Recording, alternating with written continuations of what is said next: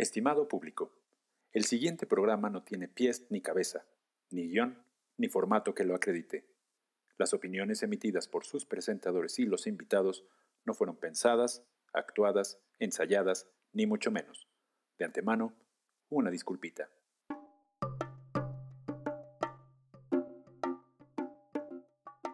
Buenas noches, buenas noches, damas y caballeros. Bienvenidos a este su segundo programa de este podcast titulado ¿Cómo llegamos aquí? Y pues como siempre es un honor para mí estar acompañado de mis hermanitos Lore Galicia. Hola amigos. Y el doctor Reno Tapia. ¿Cómo está, Doc? Bien, buenas noches aquí. Todo bien, todo bien. Todo bien, todo bien, dicen. Muy bien, amigos. y, todo bien. Todo bien. Y bueno, pues, bueno, hoy tenemos a un invitado, un invitado muy especial que tenemos, bueno, yo en lo personal tengo el gusto de conocer desde hace muchas décadas, pero dinos, Lore, ¿quién se dejó en esta edición? Ok, pues primero que nada, ¿alguna vez se han preguntado qué pasa en el mar, en la profundidad de los mares? Pues el día de hoy tenemos a, a un distinguido personaje que es diseñador, diseñador audiovisual de profesión pero es especializado en fotografía antropológica. Eh, ha estado varios años en la subdirección de arqueología subacuática, específicamente en la reconstrucción tridimensional de barcos bajo el agua. Y así como suena de grande y de importante, de interesante, pues démosle la bienvenida a Alberto Soto, mejor conocido como Beto. Aplausos. Y para empezar. Beto para los cuates. Beto para los cuates. Y como yo ya soy cuate, pues ya puedo decirle Beto, ¿verdad? Sí. bienvenido, Eh, bienvenido, Betito. Beto, bienvenido. Muchas gracias por estar aquí con nosotros. No, hombre, muchas gracias por invitarme y pues con el placer de estar aquí compartiéndoles un poquito de lo que, pues de lo que hago y de precisamente cómo llegué a este punto de mi vida, ¿no? Pues a ver, vamos a empezar, vamos a empezar. Siempre empezamos chuecos, siempre planeamos todos los programas, pero a la mera hora movemos todo y nos sale como nos, nuestro corazoncito nos dicta. Así que, Sí, yo, yo creo que a mí me gustaría empezar que nos explique, Beto, qué es esto de, de la reconstrucción tridimensional. Ok, ok, bueno. Pues mira, a grandes rasgos, la reconstrucción tridimensional del patrimonio cultural, en este caso, eh, lo que hago yo en la Subdirección de Arqueología Subacuática, eh, es hacer como un escaneo de un objeto cultural, en este caso, eh, bajo el agua. A partir de eso, puedes sacar un modelo tridimensional que vas a manipular en una computadora y le puedes sacar todos los datos que tendrías oportunidad de sacarle en tierra, pero en el momento en que este patrimonio está sumergido, eh, no tienes esta oportunidad de, no tienes este tiempo para poder analizar, para poder reconstruir la historia de dónde viene este objeto, qué representa este objeto, de qué temporalidad, etc. Entonces, esta reconstrucción tridimensional precisamente sirve para eso, ¿no? Para poder hacer un arqueo en términos arqueológicos, eh, hacer un arqueo de este objeto y a partir de eso estudiarlo, ¿no? muy bien, que esto es, si se acuerdan un poco de la película de, de Batman, The Dark Knight, en donde tiran un balazo en la pared y va Bruce Wayne y corta un pedacito de pared y la saca y luego le toma fotos y hace una reconstrucción tridimensional del balazo para sacar la huella digital. Ah, bueno, pues eso, damas y caballeros, eso Lo hizo, lo hizo Beto, así de la eso película. lo hizo lo hizo, Beto. güey. Se inspiraron en lo que hace Beto. Ah. Pero si, Y bueno. Sí, sí, si hubiera estado bajo el agua, a lo mejor sí, ¿no? Pero es, es- es lo mismo, sí, sí, sí. Sí, Es más sí. como el Titanic, ¿no? Como la foto esta de Rose que encuentran, digo, nada más que eh, algo más histórico. ¿no? Cuando se, hace, cuando se hace viejita Rose, es cuando se hace viejita Rose. que- Ándale, Eso mero. Bueno, eso creo. Oye, Beto, ¿y, ese, ¿y toda esa reconstrucción se hace mediante radares o, o cómo se, se hace? Es, no, son como, bueno, no sé, yo he visto como dos, tres documentales y creo que se hace como por ondas de, no sé, algo, ¿no? Algo bien extraño que, que sueltan ahí en el agua o en el mar. ¿O, cómo, Algo. o qué utilizan para hacer esa reconstrucción? Pues mira, la, esta técnica se llama fotogrametría, ¿no? Ah. Que quiere decir, pues, medir con fotos, con fotos, o sea, con imágenes. Entonces, dentro de mi especialidad, precisamente, que es este, la comunicación audiovisual, la fotografía y el video documental, se hace el escaneo mediante fotos, se le sacan fotografías por todos sus ángulos y a partir de eso lo metes a un software y este software te da la geometría eh, virtual, ¿no? En los tres ejes. Entonces, esa es la técnica. Como tal, hay otras técnicas que son por sonar. Ah, por sonar, justo, justo. Exacto. Que te arrojan Ah. anomalías, este, barrido lateral, etcétera. Varias técnicas que, por ejemplo, usan para encontrar este, la marina, para encontrar eh, eh, anclas o para encontrar eh, cosas en, en, el, en, el, fondo marino o para hacer prospección, para hacer las cartas de navegación eh, marítima, pero específicamente para el patrimonio cultural se utiliza la fotogrametría, ¿no? Que es con fotos. Bueno, bien, entonces.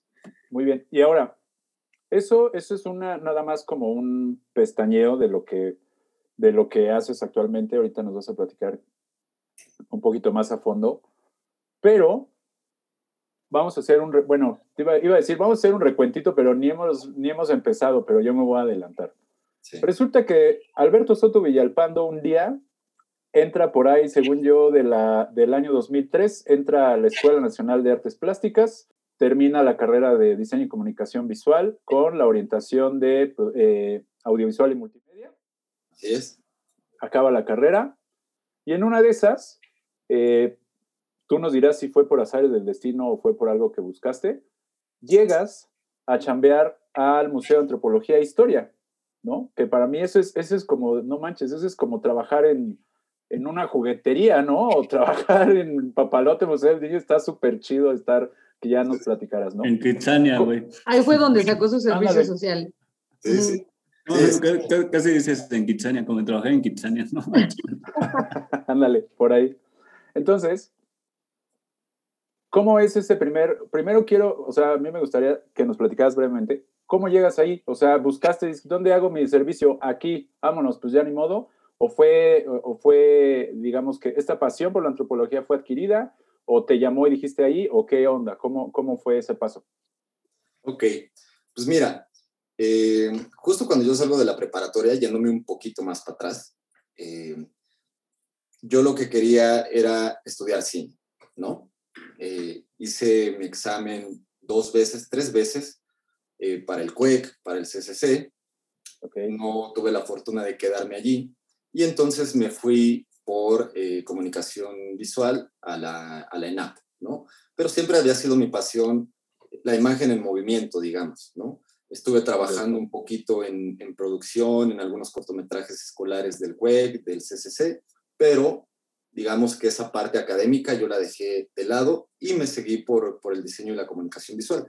Cuando termino, en 2008 más o menos, eh, pues las clases regulares, más o menos, ¿va, Pablo? Si no, no me dejarás mentir. Es correcto, es correcto. Yo me voy de viaje, me voy a vivir otro lado y cuando regreso digo, bueno, pues me tengo que titular, ¿no? Y para titularse, pues hace falta el servicio social, ¿no?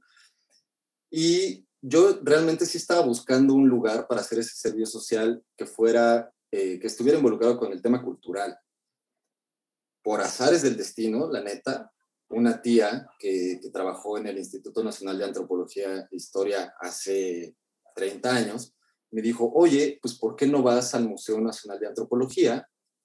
Eh, y pues te entrevistas ahí con quien te tengas que entrevistar y ves qué pasa, ¿no? Órale, pues. Entonces me lanzo, me hacen una pequeña entrevista, yo estaba ya trabajando en un periódico de deportes, haciendo diseño editorial como tal, que además no era mi especialidad, pero pues chamba es chamba, ¿no? Y Exacto. pues, tienes que entrar. Fue mi primer chamba que salió regresando de viaje y la meta era titular, ¿no?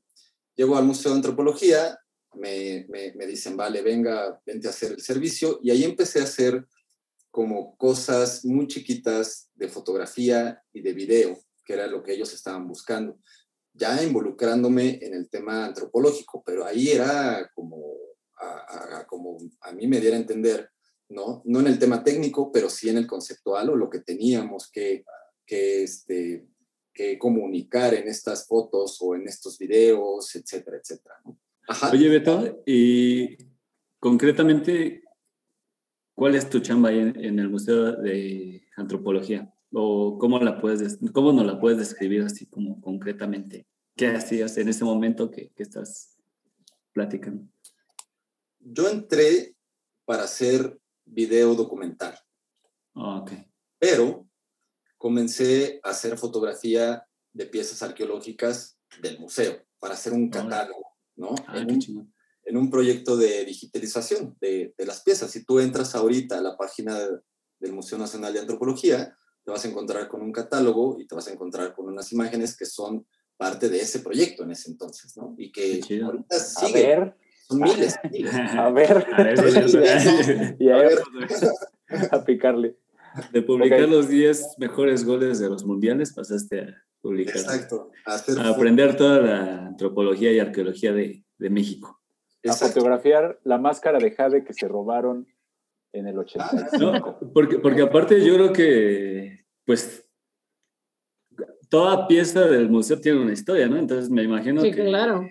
que te chutaste también toda la historia y aprendiste todo, exacto. Como dice Loe, por eso estás ahí y sab, tenías no, que saber que estabas... La pieza.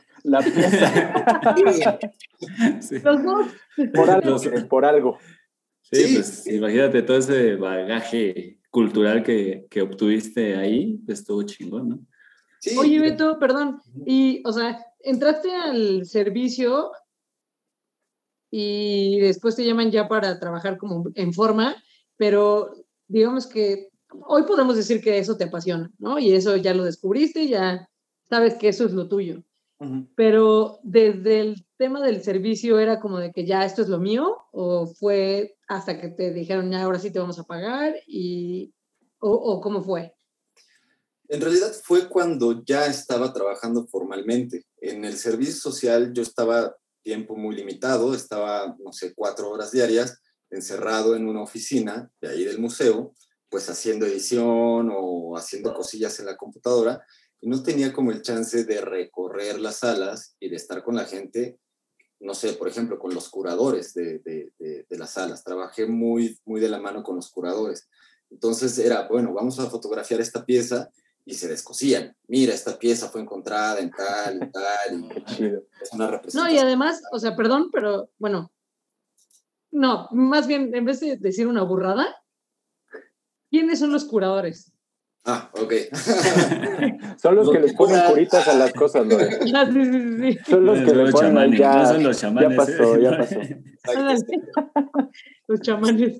No es cierto, Beto, dinos, dinos, dinos. El, el, curador de una sala es quien decide el guion de cómo vas a hacer tu recorrido en un museo, ¿no? En este caso, el, había un curador para la sala mexica, por decirte algo, ¿no? Que es la sala principal del museo. Entonces, cuando este curador llega, porque se van cambiando, por supuesto, llega, dice, a ver, mi discurso en, torno a la cultura mexica es este, entonces mi guion es este, y yo quiero estas piezas, esta la bajo a bodega, de bodega saco esta otra, porque esta es, este, esta es la importancia que tiene y tiene que ver con el discurso, con las demás, etcétera, etcétera. Es, es quien decide qué es lo que vas a ver en, el, en, el, en la sala y la, las, la, explicación que vas a dar tanto en las cédulas como en la experiencia de, de, de pasar por esa sala, ¿no?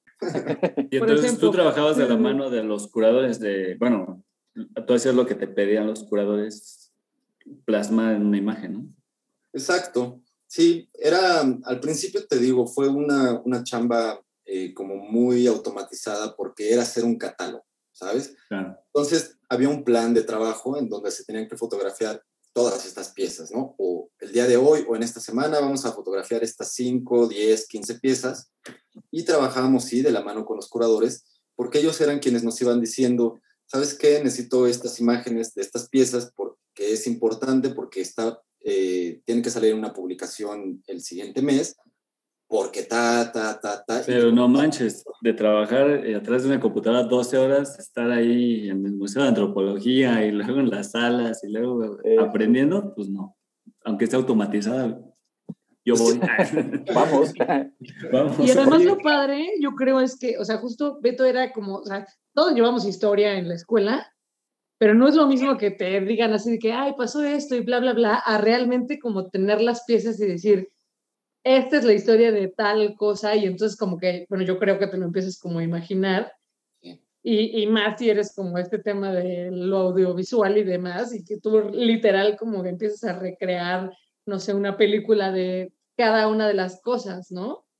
Sí, por supuesto. Además, algo bien importante que a mí me atrapó de ese lugar en específico fue la vibra que, que hay, ¿no? O sea, por ejemplo, yo recuerdo mucho cuando me explicaron, eh, cuando me explicaron el Cuauhxicali, que es una pieza redonda, o la piedra de Tizoc, que es una piedra redonda en horizontal que está entrando a la sala mexica del lado derecho, ¿no? Entonces, cuando me explican eso, que era una piedra donde había, donde eh, luchaban, ¿no? Ok. Y mataban los mexicas. Era un los- ring, era un ring casi. Era un ring, tal cual.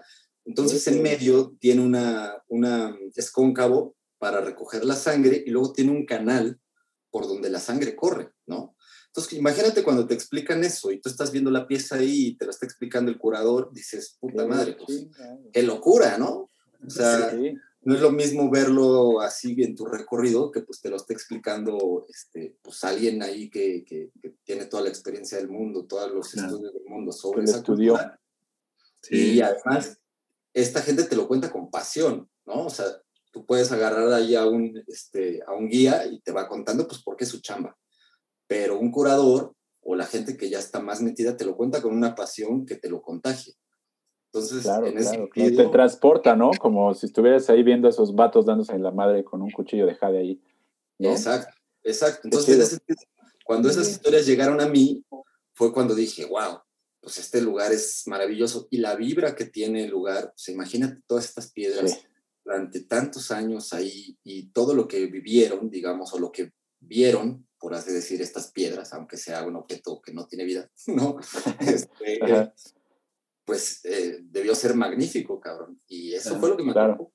Qué chido. Oye, y, y de ahí, y de ahí, Beto, o sea, ahí me voy a, me voy a agarrar, ¿no? Para, para brincarnos a un, vamos a decir, un milestone, ¿no? Un hito en la historia del, del, de Beto, Mm.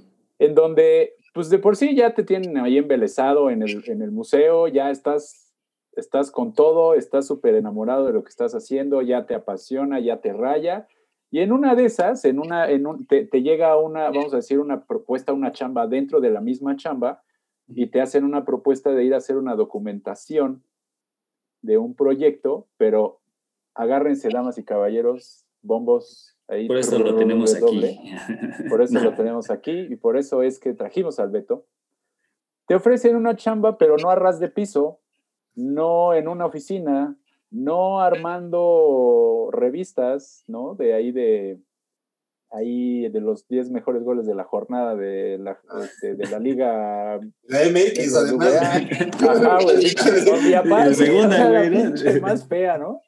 Ajá. Nada de eso, sino que te ofrecen una chamba para ir a documentar hallazgos abajo del agua.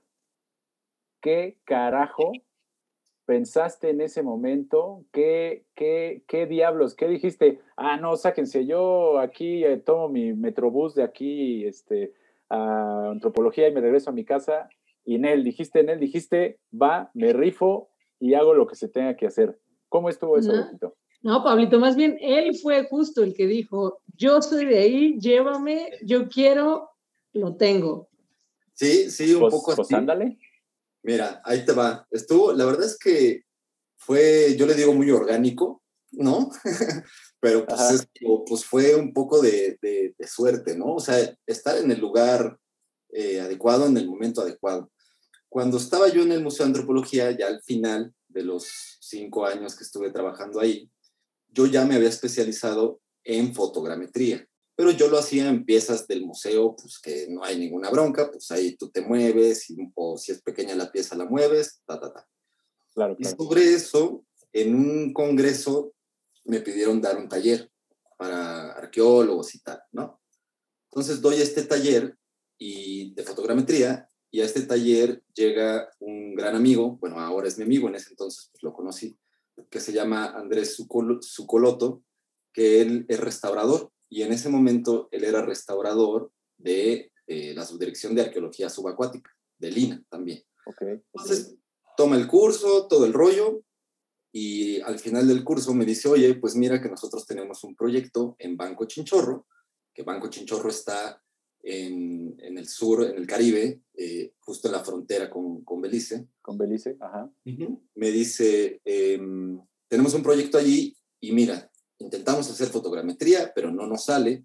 Me enseñó lo que tenían nos salió esto y tal, entonces pues queremos que nos asesores, ta, ta, ta.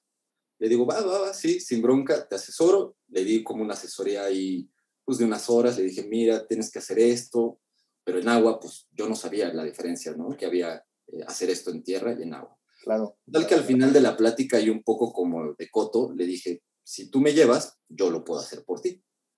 Ah, entonces su respuesta fue de, ¿tú sabes bucear? Y le dije, pues no, pero me certifico. ¿cuándo van a ir?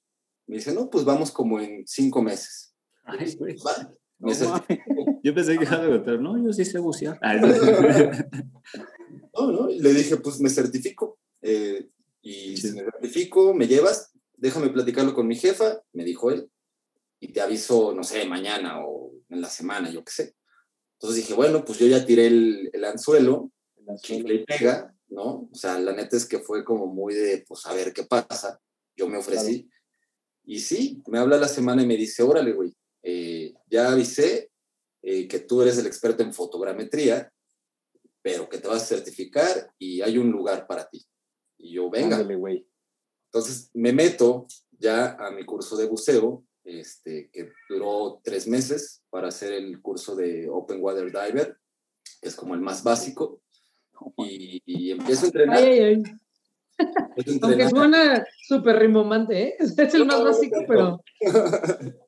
Open water diver, which means buzo de aguas abiertas. Exactamente, exactamente. Digo, para que... Y sin tanque. Ah, ah sin apnea, sin apnea, ¿no? Sin apnea está cabrón. Yo tuve unos cuates que hacen apnea, pero bueno, esa es otra historia. Esa es otra historia. Muy bien. Entonces, y luego, ¿qué? O sea, dices, cámara, me rifo, me certifico y toma la papá, te certificas y llegas con el papelito y le dices a tu cuate, ya me certifiqué, vámonos al chinchorro. Exacto. ¿Y, qué? Y, luego, o sea, ahí es algo que, que, que, que, yo, o sea, lo platicábamos en, en, la semana en los, en los insights de la entrevista, en este siglo XX, ya, que, ya no sé en qué siglo vivimos, en el XXI, no sé qué, en donde pareciera que ya todo está descubierto y que ya la humanidad ya sabe todo, ¿cómo se le hace para plantear un hallazgo, Beto? O sea, ¿cómo es como que te dijeron, llegaron y te dijeron, este, yo creo, vamos a ver qué pesco? O te dijeron, vamos a ver qué encontramos, o de acuerdo a la historia y a las rutas de ta, ta, ta, ta, ta, ta, yo calculo que por ahí ha de haber algo. ¿Se me hace? ¿Qué, pedo con eso? ¿Qué, cómo, ¿Cómo funciona un hallazgo, Beto? ¿Cómo le hacen? Pues mira, sí hay un montón de chamba histórica de gabinete, digamos, de investigación previa para cualquier proyecto, ¿eh? y no nada más en, bajo el agua, sino cualquier proyecto arqueológico. Eh, siempre tiene que haber incluso pues, un marco histórico como tal.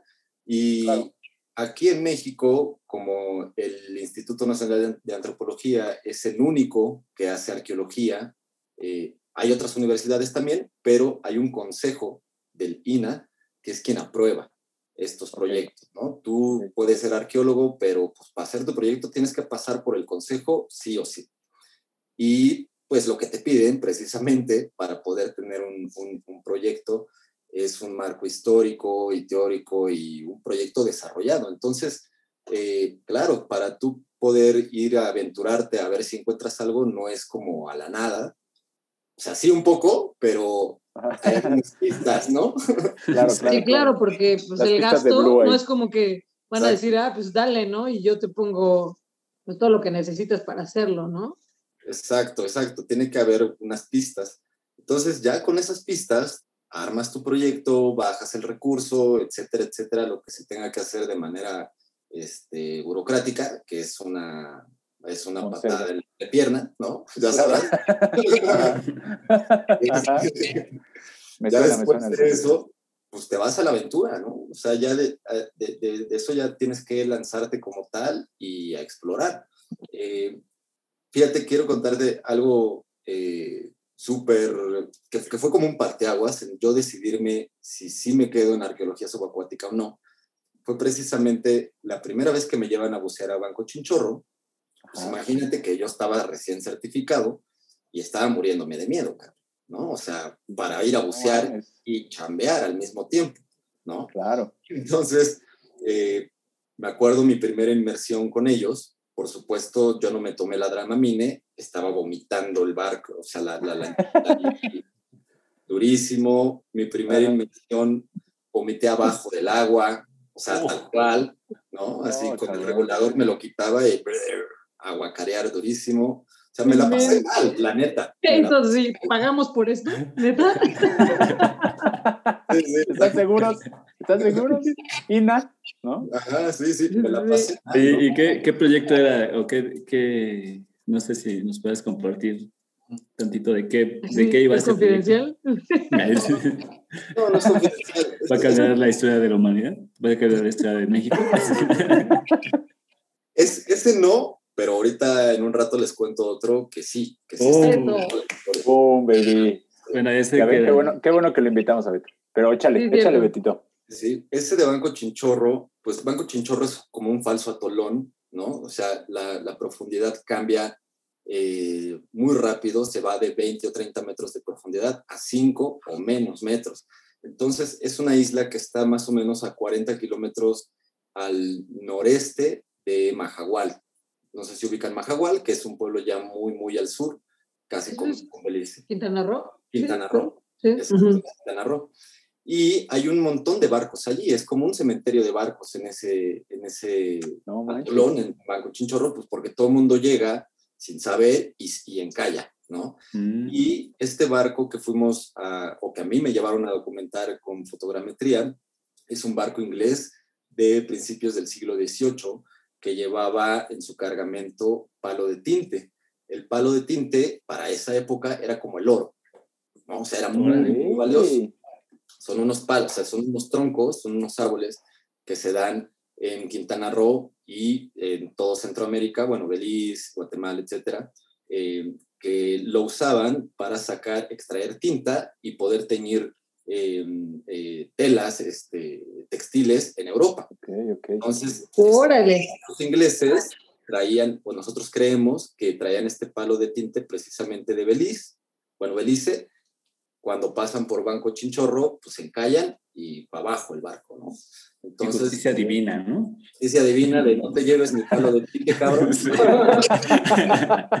¿A dónde con mi palo de tinte? Sí. Exacto. No vas a caer en el chinchorro para que se te quite.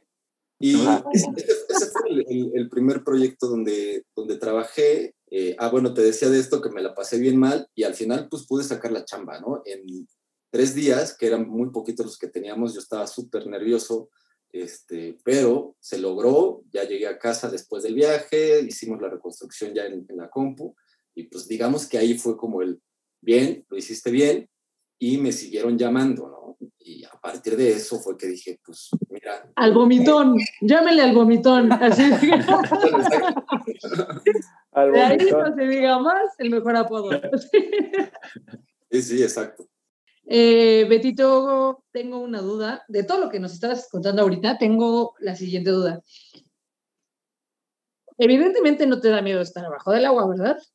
Pero a mí siempre me llama la atención justo el tema de bucear y bla, bla, bla pero a la vez me da un chingo de miedo por muchos factores. El hecho de que dependes de, de, factores externos como el tanque, como, este, no sé, no sé, muchísimas cosas que a mí me vienen a la mente. ¿Cuál es, ¿Cuál es, si es que lo tienes, tu mayor miedo al hacer esto? ¿Qué haces? Los animales, no sé. Pues mira, yo creo que cada buzo tendrá sus miedos. Eh, que además tienes que controlar, ¿no? Pero el que digamos, yo tuve que controlar eh, eh, más fue el tema eh, de la presión en el cuerpo. ¿no? Cada, cada que tú bajas 10 metros, estás aumentando una atmósfera de presión a tu cuerpo. Entonces, yo recuerdo la primera, las primeras veces que hacía mis prácticas en alberca, incluso, que bajaba 3 metros, ¿no? al fondo de la alberca. El tema de compensar el oído o ecualizar, le llaman, me costaba mucho trabajo. Y en algún entrenamiento me lastimé un poco el oído, ¿no? En alberca, ni siquiera en el mar. Entonces, justo cuando yo ya empecé a bajar al mar abierto como tal, cuidaba mucho estar ecualizando, que es pues eh, sacar la presión de, igualar la presión del oído con, con el exterior para que no te reviente el tímpano, ¿no? Entonces, ese era, uno de, ese era uno de mis mayores miedos. Ahora yo creo que lo practiqué tanto y tanto que lo hago automáticamente, ¿no? Como vas bajando ya ni lo piensas y vas ecualizando, o sea, vas sacando esta presión. Pero al inicio, la neta es que eso me daba muchísimo miedo, ¿no? El poderme lastimar el oído. Qué cabrón. Oye, y, y, bueno, esa es una de las cosas, bien decía Lore ahorita, ¿no? O sea, hay chorros de factores. Sabes, ¿no? O sea, sabes perfectamente lo que estás haciendo, eh, eres un, eh, pues eres un profesional de la producción audiovisual, pero una cosa es hacerlo a ras de piso en una oficina, este, que le puedas dar vueltita a la máscara de Jade, no sé qué. Y otra cosa es estar metido en las profundidades del mar como ya custó. Mm. Estar teniendo ahí pinches, no sé, monstruos ahí que te están este, nadando por la cabeza, la presión. ¿Cómo lidias con eso? ¿Cómo, cómo, o sea, déjate ya la buceada, o sea, bueno, no sé ni qué se me complicaría más, ¿no? O sea, la comunicación, porque me imagino que no bajas solo, ¿no? Exacto. Este, Beto. No, y con un grupo de, de, buzos que... que... están ahí trabajando, es un conjunto de, de varios, ¿no? Que están ahí. exacto, o sea, son chingos de factores, chingos de factores que no nada más vas y buceas y ves este, tortuguitas y, ay, qué bonito, estás trabajando, güey, ¿no? O sea, eso es, es, es, o sea, creo yo que cambia la perspectiva del buceo completamente, ¿no? O sea, de lo que estás haciendo. ¿Qué es lo que más, digo, es, o sea, en cuanto a la chamba de la fotogrametría, ¿qué es lo que más se te complica? ¿Qué es lo más, eh, se te complica o se te complicaba? ¿Qué es lo que más trabajo cuesta de esta noble labor, Beto? Pues fíjate que a mí lo que más se me complica o lo que más pongo atención es tener todo listo. Todo listo me refiero antes de sumergirte, ¿no? Si tú vas a hacer una chamba allá abajo, imagínate que te metes y estás a 20 metros de profundidad y se te olvidó la, este, la escala para sacar una foto con escala porque allá abajo el, el, tamaño de las cosas las ves una tercera parte más grande. ¿no? Por la, la refracción de la luz. Refracción del agua. A través ajá, exacto. Entonces, si yo hago una foto arqueológica donde no tengo un parámetro para medir, es una foto cualquiera que pudo haber sacado un buzo recreativo y valió, ¿no? Entonces, todo el previo de preparar la cámara, de cerrar bien el housing para que no se vaya a inundar, este, de llevar todo lo que tengas que llevar, de hacer un plan de cómo voy a fotografiar, etcétera, etcétera, es como que lo que más te fijas. Y me ha pasado que se me han olvidado cosas, ¿no? Y no es tan fácil como que, ay, se me olvidó, pues subo y vuelvo a bajar. Claro. No puedes, güey. No, sí. Aguántenme tantito. Me sube, voy vengo. no puede hacerle como Lorena, ¿no? No puede hacerle como Lorena que va bien, que una pieza. Denme otros cinco minutos y ahorita regreso a grabar el podcast, ¿no? No, eso no se puede. Nadie sabe lo que estás diciendo. ¿Por qué me tienes que estar balconeando? Pues ya, ya, ya lo van a saber detrás de cámaras ya se revelan los trapitos al sol de cómo llegamos aquí. No, pero sí, o sea, es, es, es, es, lo que dices, ¿no? La planeación debe ser como súper, súper, súper multiplicada de complejidad, ¿no? De, de, lo que podríamos ver a, ras de piso. Y yo ahí me agarraría para ir, digamos que al meollo del asunto, al valor agregado de, de tu labor como fotógrafo submarino. Bueno, sé que tienes un título más chingón que eso que acabo de decir. No, está bien. Pero ya te preparaste, ya llevaste tus cosas, ya sellaste todo, ya, ya, este, ya, estás listo, güey, ya te pusiste doble oxígeno al pinche tanque para que tengas mucho tiempo para tomar fotos, bajas y huevos, encontraste algo. ¿Qué se siente encontrar algo? ¿Cómo sabes que ese algo que estás encontrando no es una chancla que se le cayó a un pescador? ¿Qué, qué, ¿qué te pasa por la cabeza cuando dices, no manches, sí, sí es un ancla vieja, sí es esto, sí es este, si es palo de tinte, si es lo que sea, ¿qué, qué se siente, Beto? Creo que fueron como tres preguntas ahí. Sí, porque previamente yo creo que el arqueólogo te da una información que tienes que, que tener para, presente para tú plasmarla en la imagen y después reproducirla en tridimensionalmente, ¿no? O sea, de eso va. Sí, sí. Partamos por ahí. Y además, perdón, quiero agregarle algo a la pregunta. Y además, ¿cómo, o sea, después de cuánto tiempo, o si hay un tiempo, un plazo definido en el que se considera, o sea, una arqueología, ¿sí está bien dicho? Patrimonio cultural, patrimonio cultural. Patrimonio cultural o no. Es decir, o sea, si esto tiene 15 años y cómo sabes que tiene 15 años o que tiene más o qué sé yo, ¿no? Bueno, voy a empezar por la última pregunta y luego me regreso a la primera, hasta paso por, las otras. así. así, así, así. Este, para que se considere patrimonio cultural, según la convención de la UNESCO, tienen que pasar 100 años, ¿no? O sea, si tu casa tiene más de 100 años, entonces ya es un inmueble histórico, ¿no? Y en México, por lo menos, dividimos lo histórico de lo prehispánico, pues precisamente en el, a partir del contacto de los españoles, ¿no? De, del occidente con, con, el México antiguo, digamos, que creo que está mejor dicho México antiguo, ¿no? Este, entonces, eso es, después de 100 años es cuando ya es algo importante y que puedes estudiar, ¿no? En cuestión de sacarle ahí la historia y tal. Eh, Luego la pregunta anterior era... ya no me acuerdo, güey. Ya no me acuerdo. Era este... Eso es que, o sea, ¿cómo catalogas algo importante de lo, de lo no importante, de lo de, de, de, algo que es patrimonio? ¿No? Después, ¿qué se siente? Piensa cuando está ahí. Sí. Ajá, llegas y ves y dices, no mames, sí lo encontré. ¿Qué? ¿Quién sabe? Pero sí lo encontré. ¿Qué se siente, güey? ¿Qué, qué, qué, ¿Qué pasa por tu cabeza? ¿Qué se siente? Pues mira, hay un, tengo una experiencia muy, muy padre y, personal cuando estuvimos en el proyecto de los barcos de Hernán Cortés.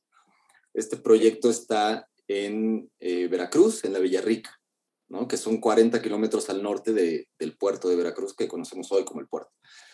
Cuando Cortés llega y hace su primer cabildo, lo hace en la Villarrica. Entonces hicimos prospección desde el 19, no, desde el 18 se empieza a hacer prospección y en esa primera temporada de campo se encuentra un ancla. Esa ah, ancla, según por la morfología y por todo el estudio previo que, ya se había hecho, ¿no? De anclas del siglo XV, siglo XVI españolas, pues probablemente era un ancla eh, de los barcos de Cortés.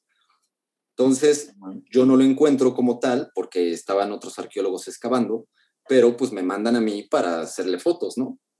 Cuando bajo y veo el ancla, ¿no? Lo primero que quise hacer, por supuesto, fue ir y tocarla, cabrón, ¿no? Imagínate, yo recuerdo esta parte como muy emocionante porque pues, estás buceando, bajas, estaba como a 12 metros de profundidad, que tampoco es mucho, pero hay, es una profundidad media. Este, antes de sacarle fotos, incluso lo que sea, fui directo a tocar una de las uñas, que son estas, estos ganchitos que, que, que, se usan para que se ancle como tal el, el, metal. Y me pasan por la cabeza mil cosas, ¿no? Y lo, lo, lo gracioso, lo chido del buceo es que lo único que estás escuchando es tu respiración y estás como tu mente está siempre dentro. Cabeza, tú, estás siempre dentro de, tus pensamientos, ¿no? Y todo lo que hay externo es burbujas, ¿no? De lo que está respirando. Y un buzo por allá y otro buzo por acá. Entonces, cuando toco esta ancla, pues lo primero que se me viene a la mente es de no mames, eh, esto de quien, la última persona que lo tocó, además de mis compañeros que están aquí excavando, este, pues fue uno de los hombres de Cortés o Cortés mismo, ¿no? Entonces te vuelve, a, haz de cuenta como Ratatouille, cabrón, así cuando prueba, ¿no? Cuando prueba así, ¿no? Me, me, vienen a la mente pues un montón de cosas de historias que, que aprendí en la escuela de Hernán Cortés y de la conquista y lo importante que es, ta, ta, ta. Y eso pues te llena de emoción, ¿no? O sea, eso ha sido una de las experiencias más padres que, que, que, he vivido allí bajo el agua, con una de estas piezas. ¿Y, cuál, cuál, dirías tú que ha sido, no sé si sea ese o tú nos dirás, cuál crees que sea el hallazgo eh, para la historia del país? Es que está muy cabrón de esto, pero ¿cuál crees que para la historia del país sea el, el hallazgo más importante que te haya tocado encontrar a ti? Pues yo creo que sí, eh, me, voy por, por, las anclas que hemos encontrado ahí en la Villarrica, lo de Cortés, aunque tenemos otros proyectos eh, como el Cañonero Tampico, que es el primer eh, buque que, donde hubo una, una, batalla aeronaval en el contexto de la revolución. La revolución, por ejemplo, no se habla del tema marítimo, ¿no? O sea, la batalla siempre fue en tierra, pero sí hubo algunas batallas aisladas y este cañonero Tampico se hundió en Topolobampo después de una batalla aeronaval, ¿no? Que además fue de las primeras en el mundo, estas batallas aeronavales, y quedó ahí, ¿no? Eso es bastante importante además para la historia de la revolución en México. Luego eh, está también el descubrimiento de Naya, que es, son los restos óseos de una chica de unos 14 años que se descubrió en un cenote que se llama Hoyo Negro en la península de Yucatán. Y es el, son los restos humanos más antiguos de todo el continente americano, que además refuerzan la, teoría del estrecho de Bering y se, le han hecho un montón de estudios. ¿Ese, ¿Estuviste tú ahí, Beto? No tuve la fortuna de estar ahí porque hacer buceo en cavernas en caverna, es otro tema, ¿no? Es otro, es otro tema. Pero bueno, está ese proyecto de Naya, Cañinero Tampico, y específicamente de, para México, para la historia de México, yo creo que el, proyecto de los barcos fundidos de, Hernán Cortés eh, es bien importante y además algo que platicábamos entre la gente que trabajamos en, ese proyecto es que si no, bien no vamos a cambiar la historia del país, sí podemos cambiar la manera en la que la vemos y la perspectiva, ¿no? Eh, sabemos que Hernán Cortés siempre ha sido tachado de, un asesino y saqueadores y en general los españoles, ¿no? Y nuestra tarea como tal, al encontrar estos restos arqueológicos de sus barcos, pues es reconstruir esta historia y ponerla eh, desde una perspectiva objetiva y después que la gente la, reinterprete o la interprete, ¿no? Nosotros pretendemos ser eh, eh, objetivos pero volver a contar o revisar esta historia eh, de un evento tan importante como fue la conquista de México, pues creo que va a cambiar o podría cambiar la perspectiva del pueblo en general de cómo ver este evento, ¿no? Y es, y es, que como dices, ¿no? Yo creo que en esa ancla parte todo, ¿no? Así como fue lo primero que tocó después del barco, o sea, se quedó ahí y llegaste tú, la tocaste y se, se, vino todo, biche. Relámpago de historia. Oye, perdón, ¿y esa es la historia que habías dicho al principio de la entrevista que era algo que iba a cambiar? Sí, sí, sí, sí, sí, sí, efectivamente sí, sí. Y, la descubrimos. Sí, la descubrieron, me cacharon. Sí, y, la digo precisamente eh, en ese sentido de la importancia de ese evento, porque ese evento nos construye hoy como, como país, como México, incluso. O sea, Antes, antes de ese evento, olvídate que haya sido bueno o malo, eh, antes de ese evento era un mundo completamente distinto. En este ¿no? A partir de eso, somos lo que somos ahorita como sociedad e incluso como casta, ¿no? Para pronto. Claro. Entonces, ah, qué fuerte. Eh, el revisar esta historia revisar estas, estas historias te puede dar una perspectiva distinta de lo que hoy actualmente creemos que somos. ¿Y qué te gusta más o qué te llama más? ¿Esa arqueología que dices tú, que parte prehispánica o, la, o después de, de, esa, de esa historia? Pues fíjate que es distinto. Creo que me apasiona más el tema prehispánico o del México antiguo por todo el, el conocimiento además y la filosofía de vida de estas culturas antes del contacto, pero la parte histórica, que ya es después del contacto y el tema de la navegación y tal, se me hace una aventura como muy divertida, ¿no? En lo personal se me hace bien divertido ir a buscar barcos o restos de barcos. Que, que, no sabían en qué se metían y ahí quedaron, ¿no? Así, yo creo que es, es, la mayoría de las historias de los barcos encallados que nos estabas contando, ¿no? Sí, exacto. Y hay un, hay un sinfín de, de historias que, que, nos hace falta este, revisar, investigar. Imagínate que el mar está explorado el 5% o menos a nivel mundial. Sí, sí, sí. sí. Entonces, hay todo por encontrar. Si tú, si tú te revisas un poquito cómo eran las comunicaciones en el siglo XIV, bueno, del siglo X yo que sé, al, al, al XVIII, XIX, todo era por mar, ¿no? Entonces, todo el tráfico de gente, de mercancías, comercio, etcétera, etcétera, todo se hacía por el mar. Lo que hoy utilizamos, eh, el avión y el auto y ta, ta, ta, lo que tú quieras. Entonces, en ese entonces, como era todo por el mar, imagínate todos los accidentes que hubo y todos los vestigios que hay abajo del mar que unos se saben más o menos dónde pueden estar y otros no tenemos ni idea. Hay todo por encontrar abajo del mar. Claro, sí. Qué buena frase. Bien, Hay todo por encontrar abajo del mar. Así Vámonos. es. Clase de arqueólogo submarino, ¿eh? Sí, haz de cuenta, ¿eh? Sí, sí, sí. A ver, Lore, tú tenías algo que querías preguntar. Para ir cerrando. Ya, no, o sea, sí, ya básicamente, este, gracias, Betito, por estar aquí con nosotros eh, e iluminarnos un poco con tu sapiencia, compartirnos un poco de todo esto que sabes. Y yo quiero cerrar con una duda tan, tan ilustrativa, ¿verdad? Pero, pero yo no me quiero ir a dormir con esta duda.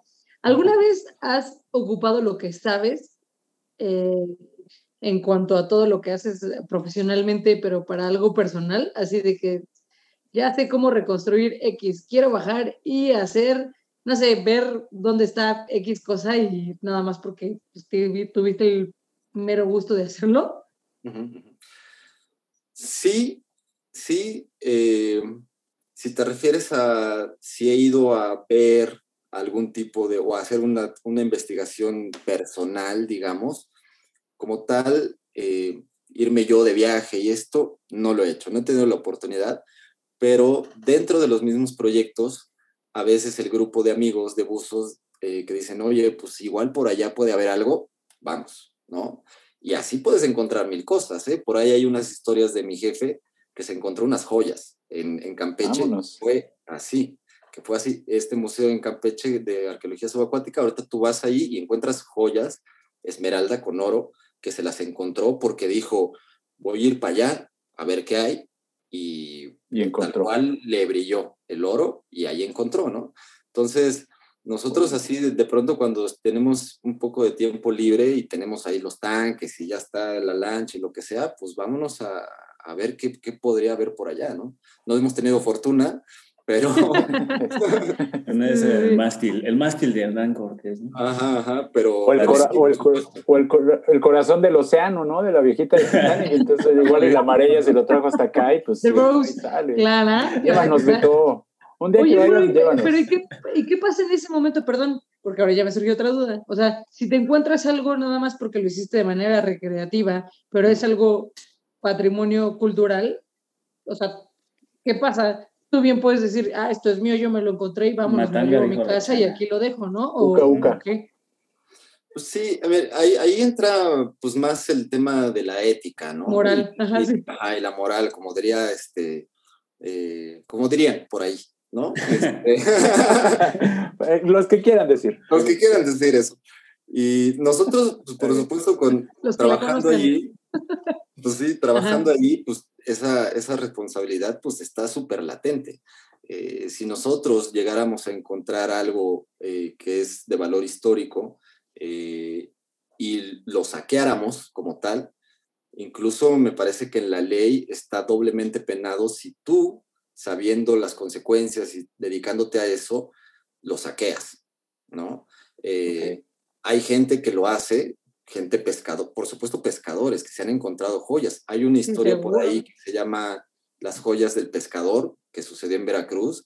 Si, le googlean ahí, pónganle las joyas del pescador y se van a encontrar con esta historia, que es así también de, te vuela la cabeza. Se encontró unas joyas ahí, las sacó, las fundió, ¿no? Sin tener idea del valor histórico, ¿no? De estas joyas. Y pues se compró una casa y se hizo ahí de su lana y tal, y terminó en el bote, cabrón. Sí, sí. Ah, qué bueno. Hizo su esclavita, su, bebé. Sí, sí, sí, Pues la gente, la gente se empezó a dar cuenta que, pues, ¿qué onda? Este, este vato, pues ahí en un pueblillo que no tenía nada, de pronto tenía un chingo de cosas, junto con un joyero que, que llevaba las cosas a Veracruz, las fundían y la gente se empezó a dar cuenta, ¿no? ¿Y qué onda? ¿De dónde sacas la lana? Alguien se dio cuenta, dio aviso a Lina y Elina llegó y le dijo, oye, mi hermano, ¿sabes qué? Pues chido, chida tu onda, pero esto es un delito, ¿no? Chingale. Tenías que haber avisado y, pues valió, ¿no? Y lo metieron al bote. Por y es que es saqueo, ¿no? Como dices. Exacto, es saqueo, es saqueo, como tal. Entonces, pues mira, habrá gente que, que lo haga y se encuentre. y Yo creo que le faltó un buen abogado a ese señor. Yo creo pero, que sí. pero pues sí. sí, sí, exacto, exacto. Entonces, pues es, es, es la neta tener mucha suerte para encontrarte algo así sin tener una pista de dónde hay algo. Eh, y ya, pues, tu, tu, tu conciencia, si tú sabes que eso puede tener un valor histórico y lo reportas, o no. Claro. Qué fuerte, qué fuerte. Oye, oye, Beto, y, y primero, bueno, pues, ahora sí, ya para, para cerrar, lo dije, te lo platicamos, lo dijimos antes de empezar a grabar.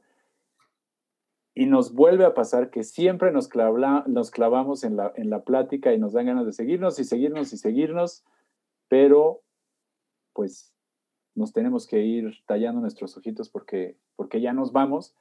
Y, pues ya para terminar, platícanos un poco de, de, tu trayectoria, ¿no? O sea, de la trayectoria que estás haciendo ahorita, que, que, no nada más te has encontrado con, esta noble labor, diría yo, de llevarle a la gente eh, lo que no podemos ver en condiciones normales y que nos, nos lo enseñan, ¿no? Y échenle un ojo a la página de la de Arqueología Subacuática de Lina, que ahí está el trabajo de Beto y de verdad hay cuestiones, hay reconstrucciones 3D buenísimas que yo la verdad no, no, tenía la idea de que me pudiera encontrar eso y es fascinante de verdad lo que se puede encontrar uno ahí. Eh, y viene por ahí, nada más platícanos muy, muy brevemente, porque ya dije que, ya nos vamos casi. Eh, esto te lleva también tu pasión por la, la, la, la, dirección, la producción audiovisual. Platícanos un poquito de, de Chem, ¿no? De este documental de, que estás haciendo en colaboración ahí con, Azteca. Eh, platícanos, platícanos un poquito de, qué va esto, Beto. Bien, pues fíjate que a finales del 19 y principios del 20 fuimos a hacer buceo a una laguna en Metzaboc, que es una comunidad eh, dentro de la selva lacandona. Fuimos apoyando un proyecto arqueológico y estábamos buscando restos bajo, la, bajo el agua, en la laguna, restos mayas, porque hay ruinas alrededor de la laguna. Y cuando vamos la primera temporada de campo, nos damos cuenta que existen estos chems o cayucos, que están hechos de, de caoba por los lacandones de manera artesanal, pero que ya hay muy pocos o que ya casi nadie los hace porque entraron las lanchas de fibra de vidrio, el motor, etcétera, ¿no? O sea, normal, pues y decidimos, en nuestro interés por arqueología subacuática y la navegación, pues registrar cómo se navega o cómo se navegaba, eh, cómo navegaban los mayas lacandones eh, hace todavía 50 años, 100 eh, años, yo qué sé, ¿no? Y nos damos a la tarea de encontrar a dos lacandones que sepan hacerlo, que ya son muy pocos, ¿eh? Y nos aventuramos a, hacer pues, primero la investigación académica y luego pues un documental, un video documental que nos cuente precisamente eh, la historia del Chem. Eh, empezamos, te digo, como para que fuera un documento académico y terminó siendo un documental, sí, sobre el Chem, pero visto desde una perspectiva de, de, un ser más que vive y convive con, con, los lacandones y con su entorno, ¿no? Entonces creo que por ahí eso fue lo interesante de, del docu, que no nada más muestra cómo se construye este cayuco, que además tenía más de 40 años que no se hacía un cayuco de estos de esa manera. wow. Eh, y nos enfocamos en la, en la historia de estos dos personajes, que son los lacandones que lo hacen.